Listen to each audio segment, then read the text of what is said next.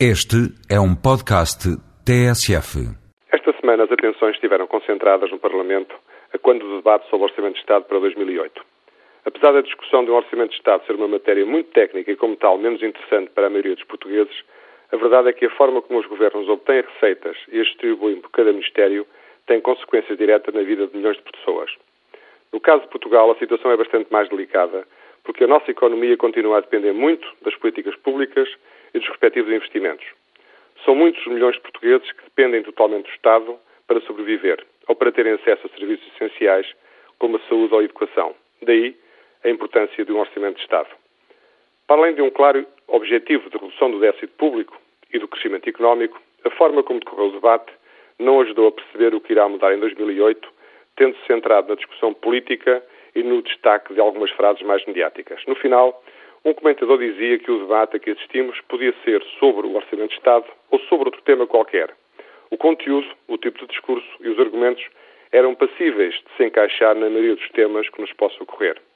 Mais do que os intervenientes no debate, os verdadeiros vencidos e vencedores serão os portugueses prejudicados ou beneficiados com as opções tomadas. Por isso, não nos surpreende que, ao transformarmos um debate desta importância num espetáculo mediático, cada vez mais se acentue o divórcio entre a população e os seus representantes políticos.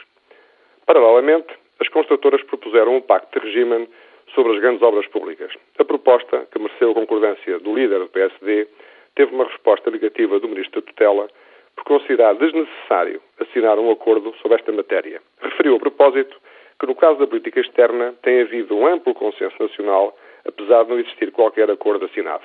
Parece-me, contudo, realçar que, em matérias tão importantes para o país como as infraestruturas, transportes, a energia, a saúde, a educação, o aproveitamento de recursos naturais, entre outras áreas, é indispensável um amplo consenso nacional sobre o caminho a seguir. Não é desejável que as grandes opções de um governo, que são estratégicas para o país e que implicam investimentos por muitos anos, possam a seguir ser completamente alteradas porque mudou o governo ou o ministro dentro desse governo.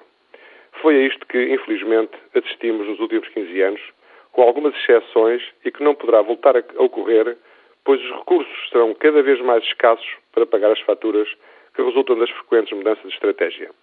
As obras públicas devem ser um meio ao serviço de uma estratégia de desenvolvimento e não um fim em si mesmo. Mas também é verdade que, enquanto o setor da construção continuar em queda, o nosso produto interno bruto terá muita dificuldade em crescer. Esta é uma evidência comum em quase todos os países da Europa, mesmo nos mais desenvolvidos, porque o setor da construção continua a ser indispensável para a concretização das políticas públicas e também um termómetro da economia.